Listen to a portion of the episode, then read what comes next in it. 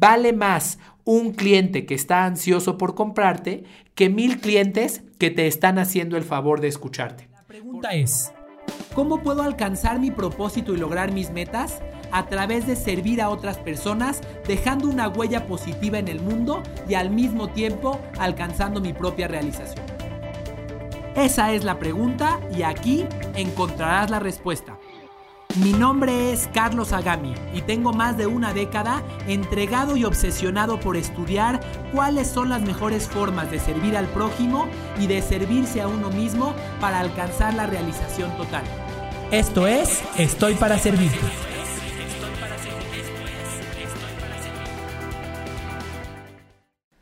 Hola y bienvenido a este episodio de Estoy para Servirte.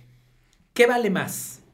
¿Mil clientes que no quieren comprarte a quienes podrías convencer? ¿O un cliente ansioso por hacer negocio contigo? Desde mi perspectiva, vale mucho más un cliente que ya está listo para comprarte, que te respeta, te conoce, que tiene una relación contigo o con tu marca y que está listo para hacer negocio contigo. Déjame contarte una experiencia que viví en las últimas semanas. Una persona que trabajaba en una empresa con la que yo hago negocio desde hace muchos años cambió de trabajo. Y por esa razón, en su nuevo trabajo, recomendó los servicios de Shopology. Tuve una interacción con él y con sus colegas y le pedí que me llevara a conocer al director general. Cuando llegué a la reunión de manera virtual con el director general, él se reclinó hacia atrás en su silla y me dijo, bueno, dime, ¿qué tienes que ofrecerme? Órale, empieza a hablar. Con esa actitud que muy frecuentemente toman los clientes frente a los vendedores. Algo así como decirle a la otra persona, bueno, eh, trata de convencerme. Yo lo siento algo así como decirle a un, eh, a un changuito del circo, eh, órale, actúa, convénceme, demuéstrame, conquístame. Personalmente he aprendido que ese modelo de ventas no funciona. Cuando inicias una relación con un cliente desde una perspectiva de subordinación, básicamente ya perdiste. Por esa razón le respondí, bueno, te cuento que yo estoy aquí primero que nada para conocer de tu empresa, antes que aventarte la historia de lo que hago. Lo primero que quiero entender es cuáles son tus retos, qué necesitas. De esta manera lo que yo estaba buscando es obtener un poco de compromiso de este director general, que él mismo comenzara a platicarme de sus necesidades, de las áreas de oportunidad de su empresa. Sin embargo, recibí un rechazo. El director general me contestó, no, pues yo vine aquí para que tú me cuentes qué tienes que hacer. Y así estuvimos en un estira y afloja durante mucho tiempo. Durante la conversación, logré hacer que él me comparta algo de los retos de su empresa. Debo decir que desde mi perspectiva, de manera un poco arrogante, me platicó todo lo positivo que ya hace la empresa y no se abrió para reconocerme necesitaba. Él inició esta relación conmigo desde una perspectiva de defensa. ¿Cómo le hago para evitar que este vendedor me venda? Eh, más allá de cómo me abro frente a alguien a quien bueno, frente a alguien que me podría aportar valor, alguien que tiene algo de conocimiento que podría serme útil.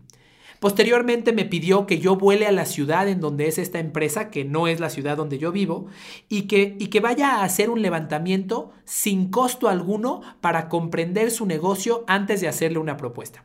¿Por qué te platico toda esta historia?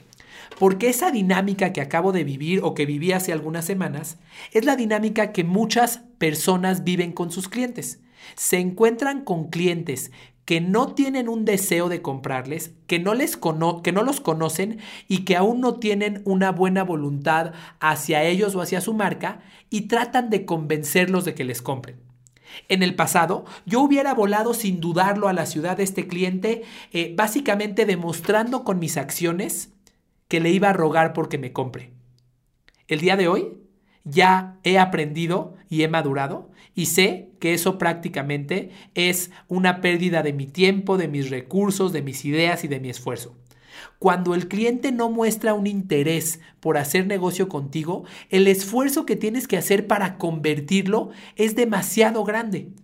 Por ello, siempre es ideal, en vez de perseguir a los clientes que te han dicho que no, encontrar la manera de crear una audiencia de personas que se sientan atraídas hacia tu marca.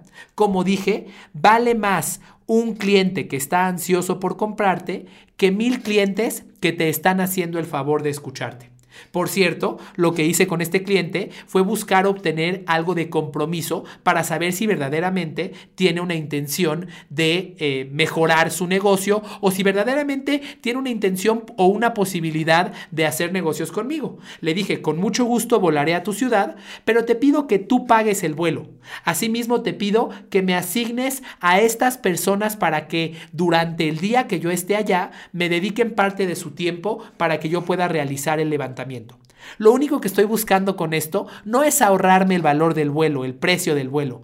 Lo que estoy buscando es asegurar o medir si el cliente verdaderamente tiene una intención de hacer negocios conmigo. Los que nos dedicamos a hacer negocios, los que se dedican a vender, tenemos en nuestra cabeza idealizado el concepto de que nosotros podemos transformar un no en un sí. De hecho, recuerdo hace muchos años, yo fui a una capacitación de ventas llamada así, cómo convertir un no en un sí en tiempos de crisis o algo así se llamaba la capacitación.